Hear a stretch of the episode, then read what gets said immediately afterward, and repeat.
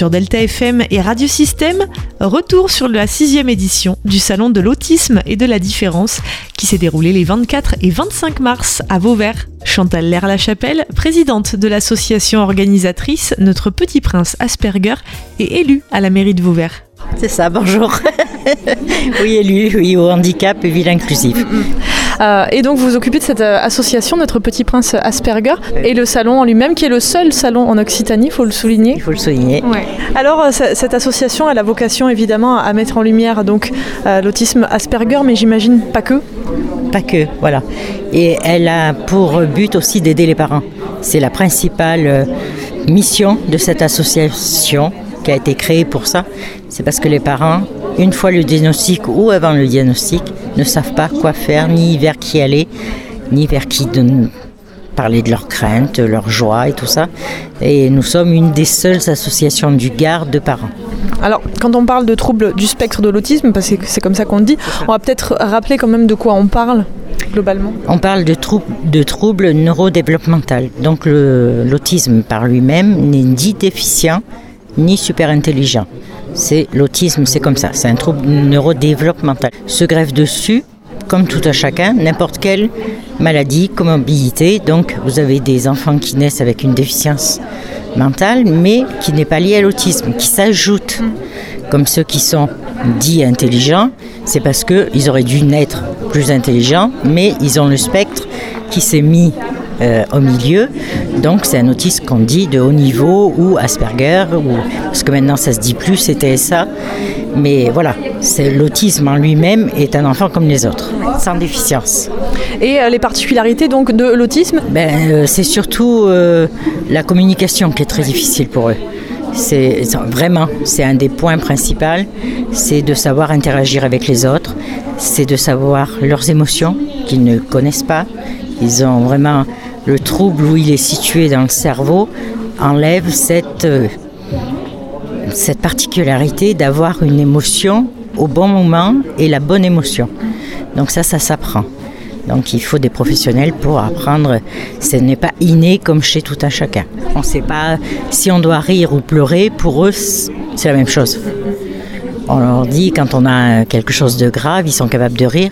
Pas parce que c'est rigolo, c'est parce que juste ils savent pas mettre cette émotion au bon endroit, c'est tout.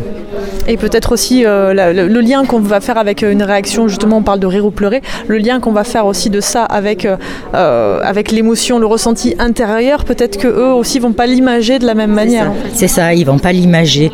On pourrait nous l'imager comme quelqu'un qui n'a jamais entendu.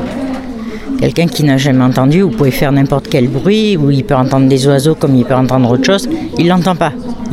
donc ce n'est pas intégré. Et euh, voilà, un autiste n'a pas cette notion de d'émotion. Voilà. Il, a les émotions, mais qui n'ont pas de connotation. Il faut leur apprendre à quoi ils correspondent. Et dans leur fort intérieur, c'est difficile quand même de l'imager. Mais vous le disiez, ça se travaille, c'est-à-dire que plus on le diagnostique tôt, déjà forcément plus on peut travailler tôt, y compris pendant le développement de l'enfant, donc on va pouvoir agir aussi sur ce développement et améliorer les, choses.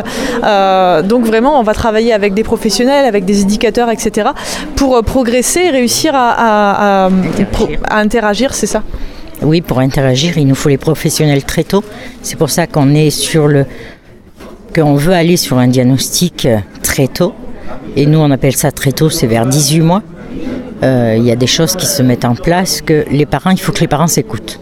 Vraiment, c'est ce qu'on dit, nous, la première chose. Quand ils ont une intuition ou qu'ils s'aperçoivent que leur enfant, il y a quelque chose qui ne va pas, ou qu'ils se disent c'est bizarre, enfin, il faut qu'ils s'écoutent. À ce moment-là, il faut rencontrer les bonnes personnes, ça c'est le plus compliqué, qui est capable de vous entendre et vous dire il ne fait pas les choses comme les autres. Il est bizarre, c'est le mot qui revient souvent. Il est bizarre, mon enfant.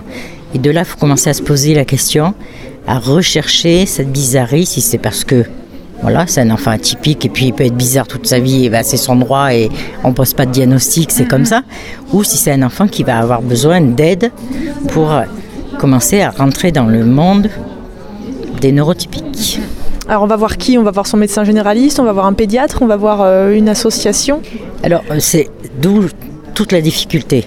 Si vous avez votre médecin ou votre pédiatre qui est sensibilisé aux troubles développementale, vous avez une chance d'avoir un bon parcours qui va vous diriger, qui va vous faire des, des tests euh, avec des bonnes personnes, des neuros, des voilà, qui vont aider à amener au diagnostic ou pas de diagnostic, hein, mhm. puisque voilà. Mais euh, la prise en charge sera plus tôt, parce que même si on n'a pas de diagnostic, euh, des enfants peuvent être TDA, tout ça, donc il leur faut des professionnels pour les aider. Voilà. Et c'est ce qu'on veut le plus tôt, parce que plus le diagnostic est fait tard, moins les professionnels sont là et plus c'est difficile de, bah, de se remettre dans la vie de tous les jours et plus on a des difficultés au travail, à l'école et tout ça, c'est un enchaînement de, de, tout. Si la prise en charge n'est pas adaptée, oui. Mm, mm. Donc après, après ça va prendre, euh, ça va couvrir euh, différentes, euh, différents axes en fait, parce qu'on va avoir dans l'éducation, on va avoir certains qui vont travailler sur l'inclusion, etc., dans du travail adapté beaucoup plus tard. Hein. mais voilà, ça va passer par les différents axes de la vie finalement. De la vie. L'inclusion, j'aime pas beaucoup c'est un mot qui me, voilà, que je réfute parce que euh, ça veut dire qu'ils sont tellement différents que on est obligé de leur faire une fleur, de les inclure quelque part. Non, pour moi, chaque personne a le droit d'être différente et a le droit d'être à sa place où elle doit être. L'école est ouverte à tout le monde, en sachant que 80% des enfants autistes ne sont pas scolarisés. Euh, donc voilà, ça c'est le gros drame de la France et ça, il faut qu'on arrive à balayer ça. Les prises en charge sont là, les lois sont faites, mais les lois ne sont pas appliquées. Et c'est vraiment euh, la grosse difficulté qu'on a. Euh, les AESH qui sont pas assez nombreuses, qui ne sont pas formées, qui euh, l'école qui met un petit peu son veto aussi. On tombe sur des personnes bienveillantes, mais pas tout le temps.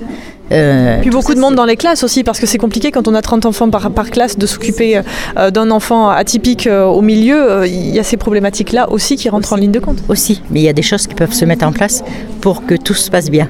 Il suffit de le vouloir. Voilà. Et donc vous parliez au début de cette interview aussi des parents, parce que forcément, euh, être parent d'un enfant extraordinaire, comme, euh, comme certains, certains le disent, donc on va le dire comme ça, euh, c'est aussi une particularité qui n'est pas forcément aussi facile tous les jours. Il ne faut pas, faut pas avoir peur d'aller voir des gens. Ce n'est pas un aveu de faiblesse quand on est parent d'un enfant atypique, d'aller voir des gens qui ont de l'expérience, des connaissances pour, se, pour être soutenu. Non, non, je dirais même que c'est le contraire. Euh, quand on va se faire aider parce qu'on veut aider vraiment son enfant, c'est d'être fort, c'est de se former, c'est d'aller chercher les bonnes personnes, c'est de rencontrer les bonnes personnes, c'est d'avoir aussi le, le pouvoir et d'avoir un moment de répit, de trouver des personnes qui vont vous accepter tel que vous êtes, parce que quand on va se retrouver entre parents, on sait très bien qu'on a le droit de, de, pleurer, de rire, de dire des choses qu'on ne dira pas à tout à chacun parce que parce que ce n'est pas euh, voilà quand y a un enfant qui fait qui, réussit à faire quelque chose, c'est une telle joie pour chaque parent qu'il n'y a que des parents qui sont confrontés à ça qui peuvent comprendre ce que c'est cette vraie joie, que c'est pas juste oui ça y est il a réussi à faire pipi, non on n'en est pas là, c'est vraiment un effort et un travail qui a été fait pour arriver à ce résultat. Et ça on peut, les parents sont libres de parole que quand ils se sentent euh, entouré et en confiance. Et compris. Et compris surtout. Et surtout compris. En tout cas, ne pas hésiter à se rapprocher de l'association. Vous êtes euh, sur vos verres. Merci. Ça. Merci beaucoup. Merci. Et rendez-vous sur la page Facebook Notre Petit Prince Asperger pour retrouver l'association organisatrice du Salon de l'autisme et de la différence, édition 2023. Vous y retrouverez aussi les vidéos des conférences.